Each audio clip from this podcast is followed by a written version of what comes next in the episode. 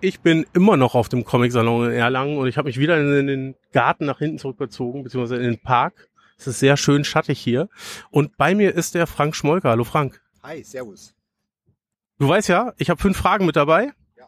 Zwei davon für jeden Künstler, drei davon speziell für dich. Aber fangen wir mal mit den allgemeinen an. Weißt du noch, wann dein erster Comic-Salon in Erlangen war? Und in welcher Rolle du da warst? Ich glaube, das war 1986 oder 88 ähm, beim Comic-Seminar Erlangen, beim Paul Doré.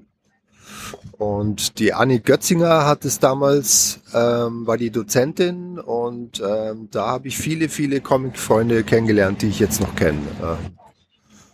Also eine sehr schöne Erinnerung, ja. war, eine, war eine prägende Erinnerung, auf jeden Fall.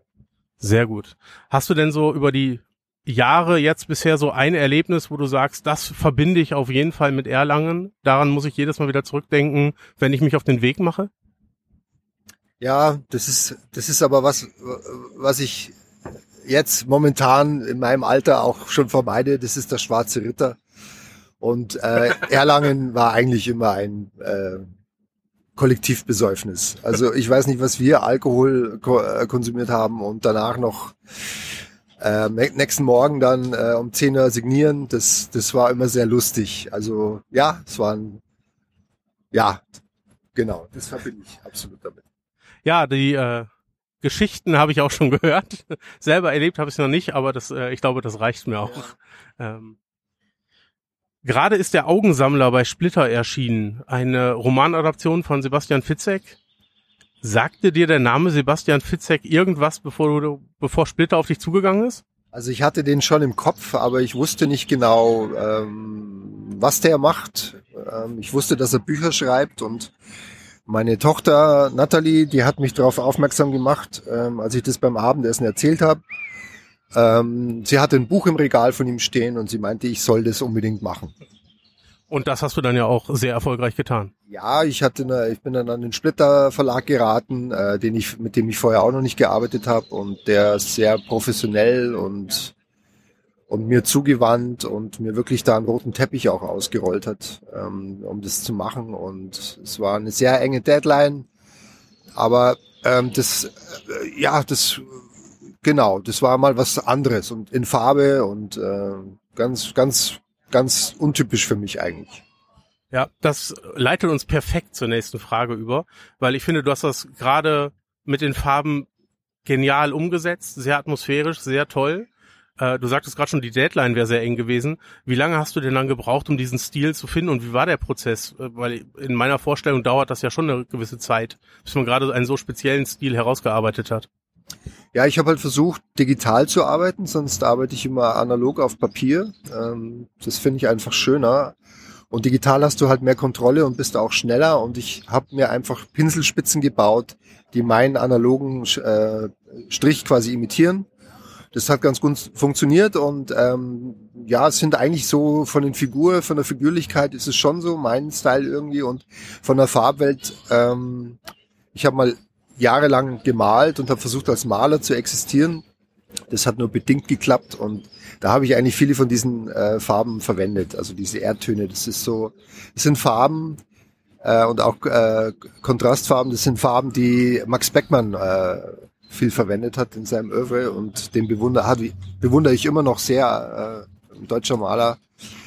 Ähm, ja, und es war eigentlich schon alles da.